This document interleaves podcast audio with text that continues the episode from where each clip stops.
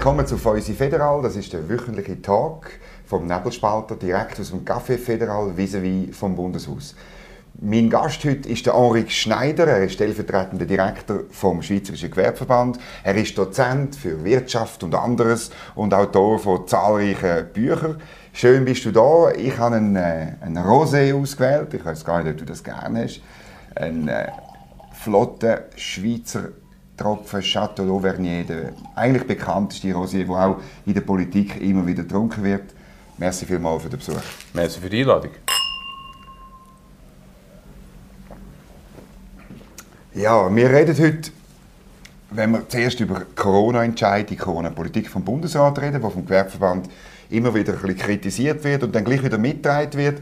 Und das zweite Thema heute ist in Washington der OECD zusammengekommen und hat bestätigt, nochmal unterstrichen, dass man die Mindeststeuer von 15% will. Und der Uli Maurer hat gesagt, ja, das äh, wird, glaube ich, für die Schweiz nicht so schlimm. Und ich wollte mit dir dann ein bisschen herausfinden, wie schlimm wird es echt wirklich. Jetzt eben, Corona, es gibt jetzt eine nationale Impfwoche. Man macht 90 Millionen gibt man aus, um noch die Impfrate erhöhen. Und es gibt aber keine 50 Franken Gutschein. Und, und, ähm, aber es bleibt dabei, man muss unbedingt mehr impfen, sonst kann man die Massnahmen nicht aufheben. Was ist dein Kommentar dazu? Impfen gehört tatsächlich zur Strategie, wie man Corona bewältigt. Das Problem ist, in den letzten paar Monaten reden wir nur noch über das Impfen und die Strategie sieht aber vier gleichberechtigte Elemente vor. Auf der einen Seite das Contact Tracing, um die Infektionsketten zu brechen, dann die Schutzkonzepte, die alle Gewerblerinnen und Gewerbler durchgeführt haben und die auch dazu geführt haben, dass wir viel weniger Ansteckungen haben. Das Testen, das aus irgendeinem Grund der Bundesrat jetzt der Meinung ist, ist nicht gut, und dann das Impfen. Aber das sind die vier Elemente, die gleichberechtigt ineinander reingehen sollten. Also gegen die Impfwoche an sich hat man nichts. Das Problem ist, wenn man das Impfen als einzige Maßnahme anschaut, das ist falsch und das ist auch ungesetzlich. Weil das Volk hat ja beschlossen, dass die vier Elemente, die ich jetzt gerade gesagt habe, die Logik vom gezielten Schutz umgesetzt werden muss mit den vier gleichberechtigten Elementen. Ich habe auch den Eindruck, oder man, man redet nur noch von dem jetzt, auch der Bundesrat redet nur noch von dem. Und er orientiert sich an irgendwelchen Zahlen. Er sagt, 80 Prozent der 18- bis 65-Jährigen müssen geimpft sein, dann können wir Massnahmen lockern oder vielleicht sogar aufheben. Ähm, aber woher die Zahl kommt und warum kommt man nicht echt raus? Und man hat das Gefühl, er vergleicht sich einfach mit dem Ausland. Nein, ich habe das Gefühl, es ist noch schlimmer. Ökonomen nennen das Arbitrage. Er nimmt einfach die Zahl, die ihm am besten passt. Und das kann man auch belegen. Okay. Weil nämlich noch im August und im September gibt es Folien, es gibt, und, es gibt Unterlagen vom Bund, wo der Bund, das BAG, das ist ja das federführende Amt, ausdrücklich sagt, dass es für Leute für dich und für mich kein Impfziel gibt. Das ist Weil wir noch nicht 60 sind, oder was? Wenn wir noch nicht 64 sind genau. und schon über 16. Ja, immerhin. Immerhin. Also für diese Gruppe, das ist immerhin die Mehrheit der Bevölkerung, mhm. hat es bis vor kurzem kein Impfziel gegeben. Der Bundesrat hat das jetzt erfunden, um seine entsprechende Impfstrategie durchzuführen. Warum denn? Ja. Das weiß niemand. Die, die, also das weiß niemand. Das ist noch die wohlwollende Antwort. Ich weiß nicht, woher die Impfreligion gekommen ist, aber man fokussiert sich auf eine Maßnahme, eine Maßnahme, die alleine dann viel bringt, weil das Impfen allein tut nicht die Leute daran hindern, die Krankheit weiterzutragen. Mhm. Das Testen, das wäre viel besser, weil damit kann man früher erkennen, wer infiziert ist. Und ihr Schutzkonzept und äh, das Contact Tracing kommen noch dazu. Die Verstiefung, die reine Verstiefung, ist ideologische Starrheit von ein paar Leuten im BAG, die offenbar im Moment das Narrativ prägen. Wie ist eigentlich, wenn du als jetzt Vertreter vom Gewerbeverband auf die 18 Monate oder 19 Monate zurückschaust, wie, wie haben wir es gemacht jetzt? Was ist im Gewerbe abgelaufen? Du hast von denen die Schutzkonzepte erwähnt, oder? Da haben die euch immer stark gemacht, Schutzkonzepte einführen, damit man wieder offen behalten oder so. Wie ist das aufgegangen? Also sagen wir so, es gibt ja verschiedene Phasen mhm. und wir sind ja unterschiedlich gut unterwegs gewesen. Mhm. Am Anfang, geben wir zu, niemand hat genau gewusst, was machen. Das ist eine neue Situation gewesen. Da hat der Bundesrat relativ entschieden gehandelt und das ist, es hat mir zwar nicht gepasst, aber ich muss zugeben, am Anfang ist es gut gewesen. Die ersten Maßnahmen, die er eingeführt hat, sind auch im Vergleich mit anderen Ländern vertretbar gewesen und so. Und irgendwann sind wir dann zurück, tatsächlich schrittweise in Normalität gekommen. Da war alles tiptop, oder? Das mhm. letztes Jahr um diese Zeit hat genau, gezeigt, wir sind sehr gut unterwegs, wir sind besser als die anderen und das ist ja immer das Ziel, besser dran zu sein als alle anderen, weil wir sind in der Schweiz, wir sind uns gewohnt, besser zu sein als die anderen. Und dann hat die Stimmung gekippt. Und im November vom letzten Jahr hat sich eine Panik breit da, nicht in der Bevölkerung, aber in den Medien und im Palais Federal im Bundesrat. Und seitdem denken die nur noch maßnahmenorientiert.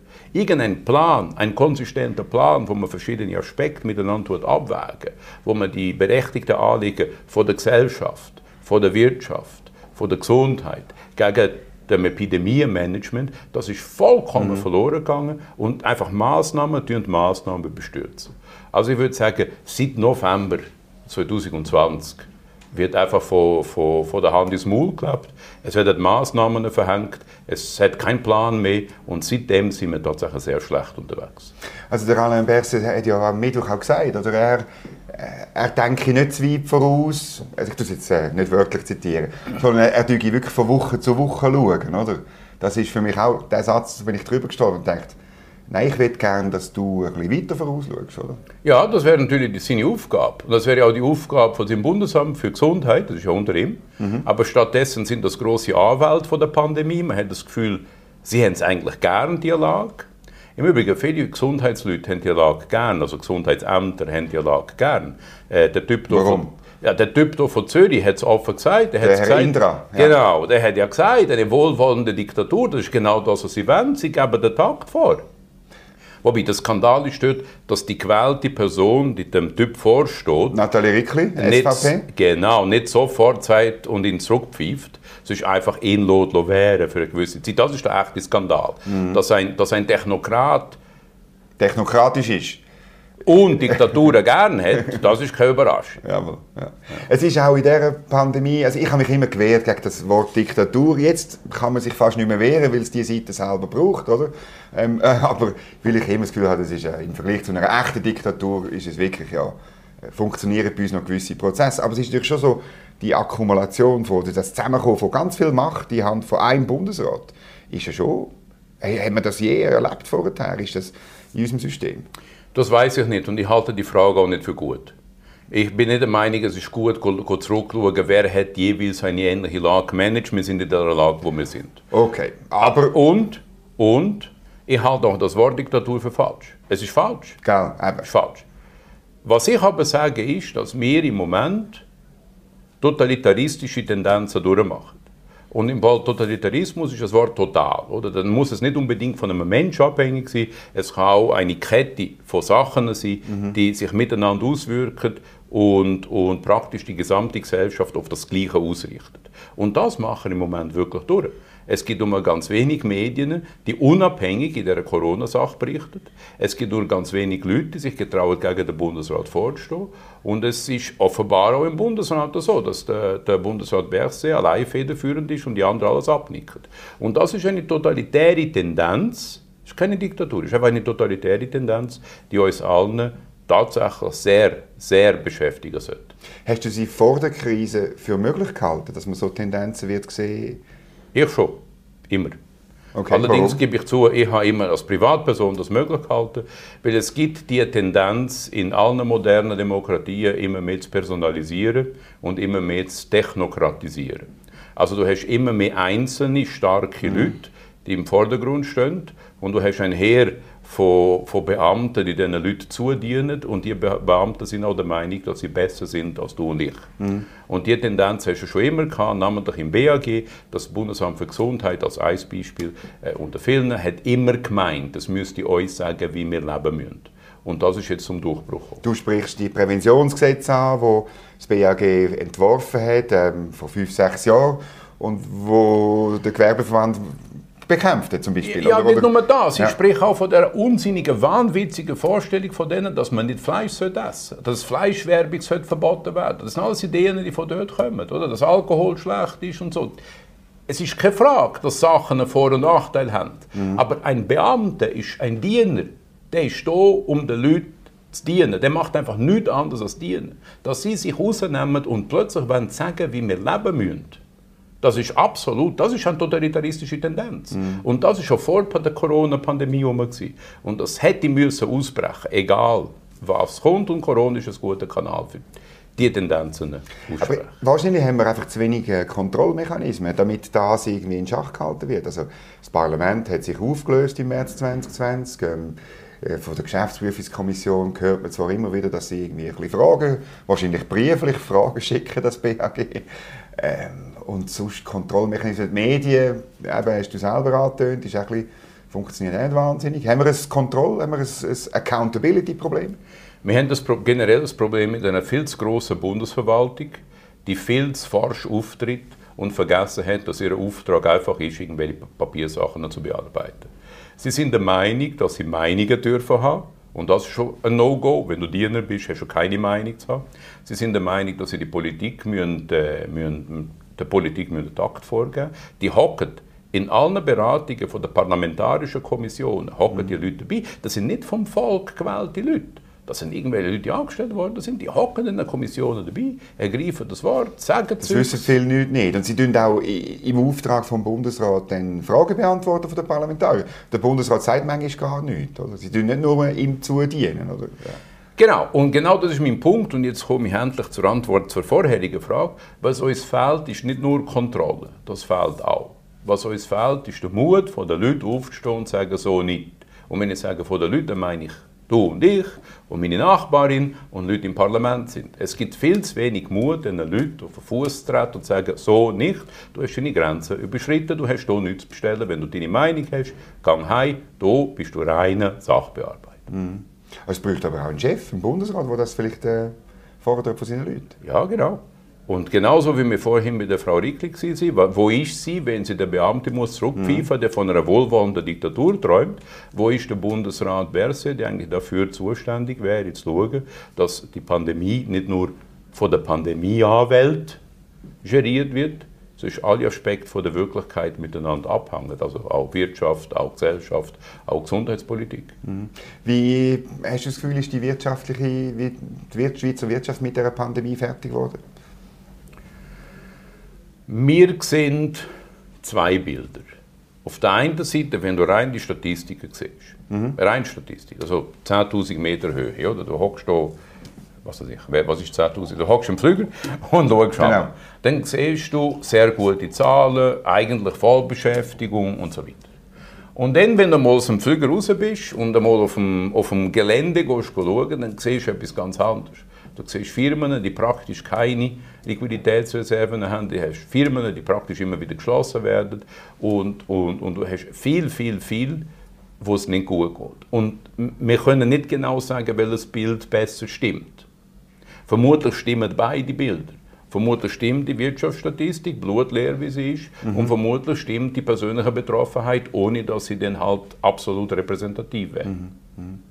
Jetzt hat der, in einem Interview der Cedric Wermuth äh, gesagt, die Corona-Krise zeige für ihn, dass man in einem Land alles könne runterfahren außer der Service Public. Also die Webseite vom politischen Spektrum, die macht aus dieser Krise natürlich ein, ein, ein, wie soll ich sagen, eine Systemrelevanzdefinition und sagt, schau, der Staat, der muss immer funktionieren, alles andere kann man temporär schließen. Er hat recht. Mhm. Er hat absolut recht. Er hat 100% Recht, aber nicht so, wie er denkt, dass er Recht hat. Und zwar, wirtschaftlich gesehen, gesellschaftlich gesehen, ist das natürlich absoluter Unsinn, was er erzählt. Das ist einfach dummes Zeugs. So etwas kann nur einer erzählen, der noch nie geschafft hat, der nicht Teil von der Gesellschaft ist. Weil die Gesellschaft kann nicht runterfahren. Wir brauchen Vereine, wir wollen zusammenkommen, wir wollen miteinander etwas trinken, mhm. wir wollen essen, wir wollen Wert schöpfen. Die meisten, das ist, das ist das, was die Wirtschaft macht. Die Wirtschaft schöpft Wert. Die meisten Leute wollen Wert schöpfen. Sie haben jetzt einfach gut gelebt, weil die Reserven rum sind, weil die Leute ja nicht dumm sind und sie wissen, dass es zwischendurch rappelt, also tun sie halt Reserven aufbauen. Und weil der Staat geholfen hat? Der Staat hat fast nicht geholfen. Die Geschichten von der Staatshilfe ist maßlos übertrieben. Die meisten Leute haben gar nichts bekommen davon oder haben es gar nicht gespürt. Ja, also da können wir aber völlig etwas anderes. 30 Milliarden haben wir jetzt aufgegeben, ausgegeben, Härtefallregelungen und so. Ja, die und Kurzarbeit, meine Kurzarbeitsentschädigung, das ist ganz wichtig. Ja, punktuell ist es absolut wichtig. Wir können jetzt nicht so tun, als ob die Schweiz von dem abhängig wäre. 30 Milliarden ist viel Geld. Und ich als Steuerzahler habe nicht gern, wenn der Staat 30 Milliarden ausgibt, keine Frage. Aber bei einer, bei einer gesamten Wertschöpfung von 700 Milliarden pro Jahr sind 30 mhm. Milliarden nicht so viel. Mhm. Ja, ist nicht so viel. Also es ist einmal tatsächlich so gewesen, dass der Staat ihm helfen musste. Okay, gut. Aber es ist nicht so, dass er allein alle gezogen hat. Das, ist, das stimmt jetzt einfach nicht rein von der Zahl. 30 Milliarden sind nicht 700 Milliarden. Also, gehen wir zurück zum Cedric Wermuth. Er hat nicht recht, diesbezüglich. Diesbezüglich nicht. Wo er recht hat, ist, und jetzt sind wir wieder bei der totalitaristischen Tendenz, egal welcher Muckerschiss in Zukunft kommt, wird der Staat genauso reagieren und sagen, wir können alles bremsen, Mhm. Wir als Staat bleiben, wir arbeiten weiterhin und ihr könnt heim, verkrüchen euch und kommt erst raus aus eurem Rayon, wenn wir, uns, wenn wir euch sagen, dass mhm. ihr dürft. Oder? Und der Präzedenzfall ist sehr, sehr, sehr problematisch. Und da hat der Wermut als Linke hat das schon gespürt, oder? Das ist der Präzedenzfall, den er praktisch für jede andere Krise brauchen kann.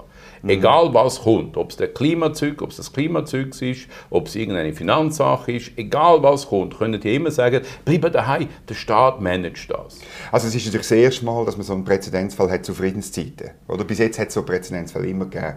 In Kriegssituationen, dann hat der Staat in der Regel mit genau dieser Attitüde gesagt, jetzt, jetzt braucht es uns und euch braucht es eigentlich höchstens auf dem Schlachtfeld. Oder?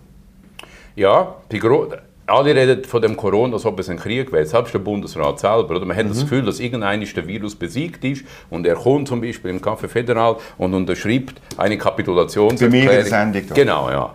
Genau. Ah, äh, das ist ein völlig unsinniges Management. Oder? Das ist Natur. Gegen Natur kommst du nicht an, weil sich die Natur immer klüger verhält als du und du musst dich immer wieder anpassen. Das sind Prozesse, die offen sind. Du weißt nicht, wie es ausgeht. Mhm. meinen, dass der Staat hier planen kann und einen Überblick machen kann und sagen kann, am 13. März 2022 sind wir das oder es wird gar kein Covid-Virus mehr geben. Das ist eine reine Träumerei. Ich würde sagen, das ist die wohlwollende Version. Die ganz böswillige Version ist, das ist reines Vortäuschen, das ist ein reines Lügenbetrieb den man den Leuten auftischt, um zu sagen, gib mir Macht, ich mache das für dich, ich tue dich entmündigen also für die alte, nächste Zukunft. Der alte Machbarkeitsglaube natürlich, wo, wo der politisch-administrative Komplex eigentlich immer hatte, oder? Äh, einige Leute glauben daran. Ich bin aber der Meinung, dass politische Komplex das auch instrumentalisieren. Das heißt, du würdest ihm sogar vorwerfen, er weiß, dass es nicht geht. Ich er würde jetzt mal Leute. behaupten, jeder Mensch weiß, dass es nicht geht. Mhm. Und er sagt einfach trotzdem, ich mache es. Das würde ich so behaupten, ja. Um der Macht willen? Oder um der... Oder Selbsttäuschung oder was auch immer das ist, oder? Es, es bleibt auf jeden Fall so, dass es falsch ist. Mhm. Selbsttäuschung ist ein gutes Stichwort für das zweite Thema. Der Uli Maurer war eben in Washington und hat jetzt ich habe gerade vorher ein Interview gelesen mit ihm, hat gesagt, ja, das mit der Mindeststeuer, das kommt auch in der Schweiz, aber das wird nicht so schlimm.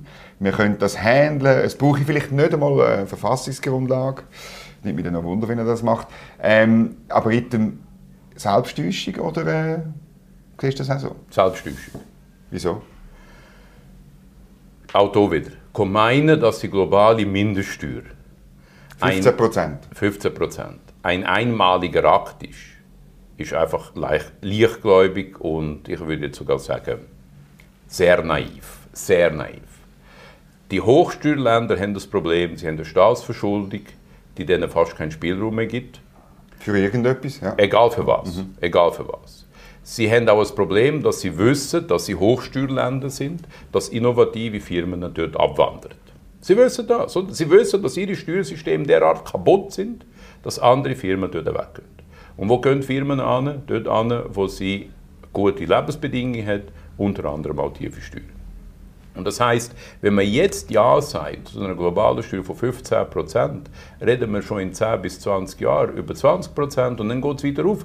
Die, die Schwelle, wenn sie einmal drin ist, wird nur noch angehoben. Mhm. Und das ist nicht einmal das Schlimmste. Das Schlimmste ist der globale Steuerwettbewerb.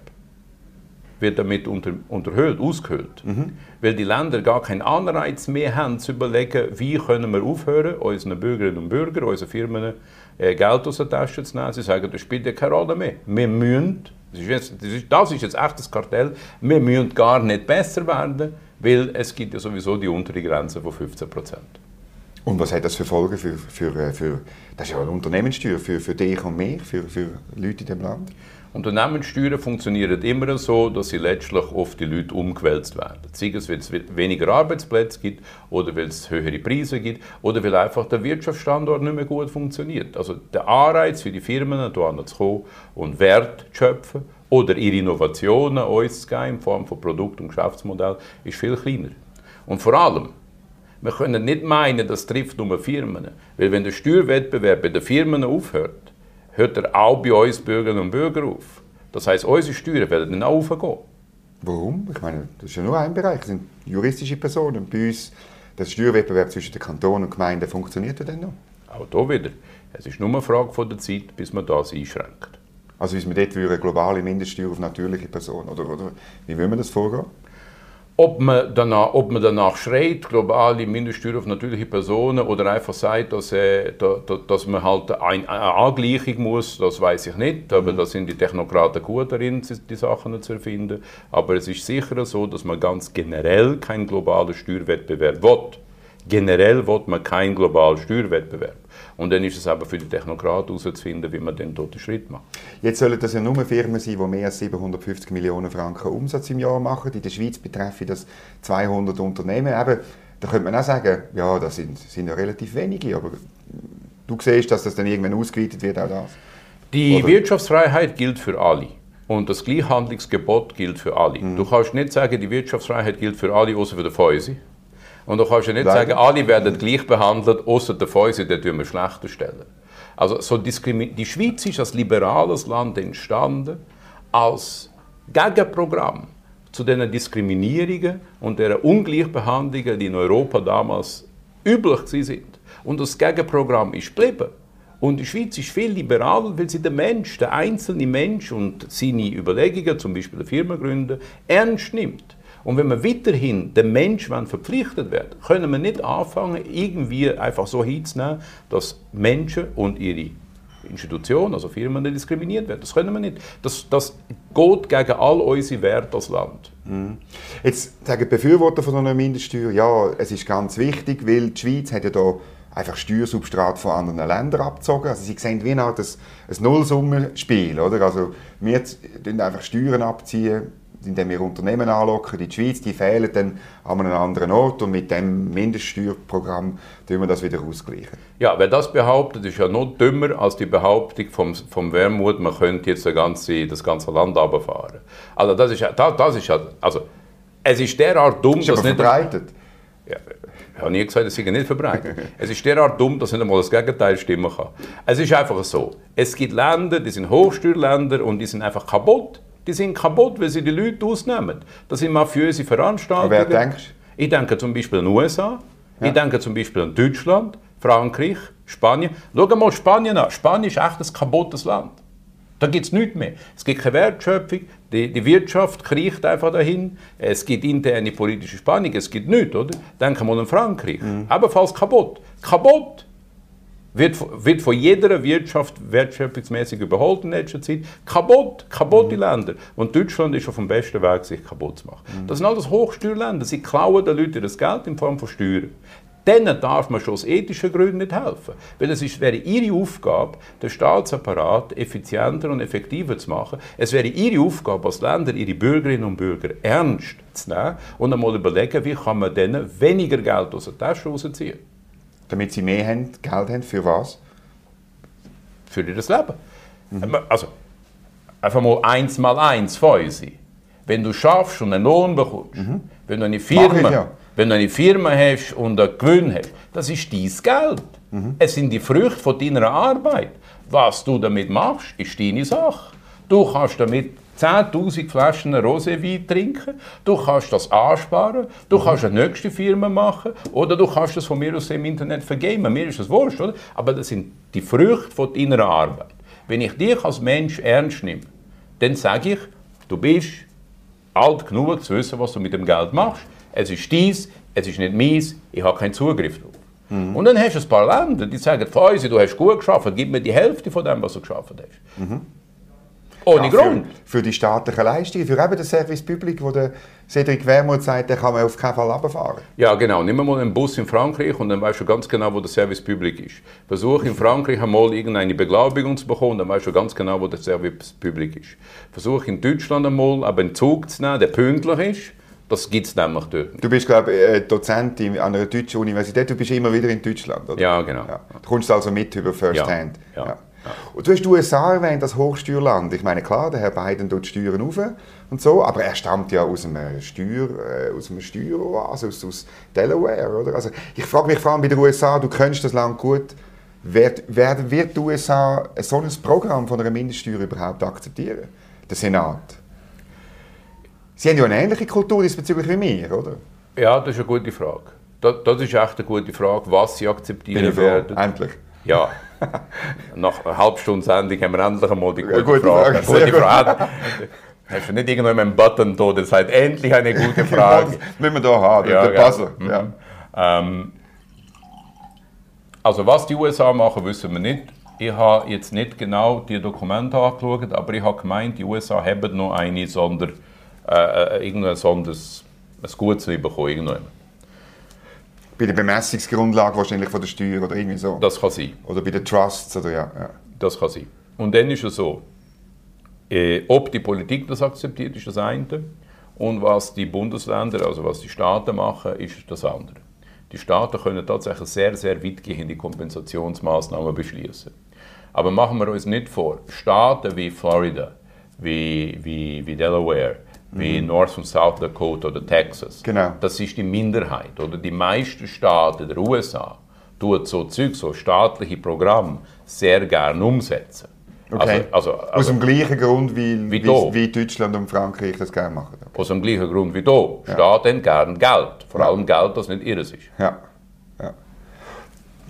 Das heisst, von dort ist kein Widerstand zu erwarten. Das Argument in der Schweiz, das man immer hört, ist ja, die Schweiz ist zu klein, um da irgendwie zu sagen, nein, wir machen nicht mit. Und, und es wäre gefährlich, weil dann Schweizer Unternehmen könnten gezwungen werden, die Steuern einfach an einem anderen Ort äh, äh, zu entrichten, oder, statt in der Schweiz. Jetzt sind wir doch irgendwann wieder am Anfang von der Diskussion. Was ist der Plan für die Zukunft? Warum kann die Schweiz, und das hat es ja früher nicht gegeben, und das ist immer wieder möglich, warum kann die Schweiz nicht eine Koalition von, von tief, relativ Tiefsteuerländer machen, bilden und sich überlegen und sich strategisch überlegen, wie das funktioniert. Mhm. Warum macht man das nicht? Warum hat man immer... Man hat es, glaube probiert. Hat man einmal gehört. Und der Uli Moore ist in der ganzen Weltgeschichte umgechattet. Ich äh, glaube, von, von den Informationen, die ich habe, hat man das nicht ernsthaft probiert. Okay. Beziehungsweise man hat nicht zu viel probiert, man hat nicht hartnäckig probiert und das Problem ist das. Man hat Sport probiert. Die Überlegung von der globalen Mindeststeuer ist schon seit mindestens fünf Jahren rum. Die OECD, einmal als Gremium, eine Organisation, die sich der wirtschaftlichen Freiheit äh, verschrieben hat, hat, wird immer mehr zum Kartell, also immer mehr, ist schon lang, ein Kartell von Hochsteuerländern. Schon im Jahr 2016 haben sie die Idee von einer globalen Mindeststeuer in ihren Papier drin gehabt. Im Prinzip, jetzt sind wir wieder bei der Frage vom Diener, hätte es denn ein Diener im Staatssekretariat für internationale Finanzfragen müssen auffallen und dann müssen sie sofort rennen und sich überlegen, wie kann man das abwehren. Und man kann nicht einfach versuchen, nachdem die Diskussionen schon laufen und auf Ebene G20 sind, noch irgendwie mit, mit ein paar Ländern zusammen noch eine Hepf-Klepf-Koalition zusammenzubauen. Man, man muss viel, viel Weitsicht, viel mehr Weitsicht haben, als, de, als man das bei uns in letzter Zeit generell hat. Ja, zu was, zu was führt das noch, die Entwicklung? Generell oder nur im Zusammenhang mit der globalen Mindeststeuer? Zuerst mal generell. Ohne den, nein, eigentlich muss man den Tag hier unterbewerten. Es führt zu nichts. Wir werden weiterhin, weiterhin das machen, was wir machen. Auf Englisch sagt man ja kicking the can down the road. Mhm. Wir werden einfach ohne einen grossen Plan durch die Welt umgehen, von Woche zu Woche Pandemie gerieren und von G20-Sitzung von G zu G20-Sitzungen neue Mindeststeuer akzeptieren und immer mit dem gleichen Vorwand, es ist nicht so schlimm. Mhm. Aber, de, aber de facto ist es so, dass das Leben dort schlimm ist. Also wir laufen wirklich in die, in die totalitaristische Tendenzen voll rein. Und zum Teil machen wir das ohne groß beunruhigt zu sein, ohne Bewusstsein, wo, wo, ohne sich dessen bewusst sein, wo das alles anführt. Und was kann man tun? Wie ich vorhin gesagt habe, jede Einzelne, jeder Einzelne muss ständig sagen Nein. Also die Leute müssen tatsächlich, und ich auch, oder? Das ist auch etwas, was ich mir immer jeden Tag muss sagen du musst halt Mut haben, immer wieder umnadern. Überall dort, wo der Staat seine, seine, seine berechtigten, berechtigten Aufgaben überschreitet, musst du umnadern und sagen, warum. Du musst dich auch die weigern, etwas machen. Wenn du weißt, dass es gehört nicht zur Aufgabe des Staates, ist einfach dazu gedichtet, sagst du einfach Nein. Und das ist der Mut. Denn es ist immer einfach, von der Politik Mut einzuverlangen, aber wir müssen von uns selber Mut einverlangen. Ich vom Fäusi, der Fäusi vom Fäusi, ich von mir und leider und der Fäusi von mir. Schneider. Genau. Gut, wir tun immer umeinander, außer zwischen ihnen, wenn wir ein bisschen Rosé trinken. Merci vielmals. Eine Pause seid ihr gegönnt. Merci. Mal.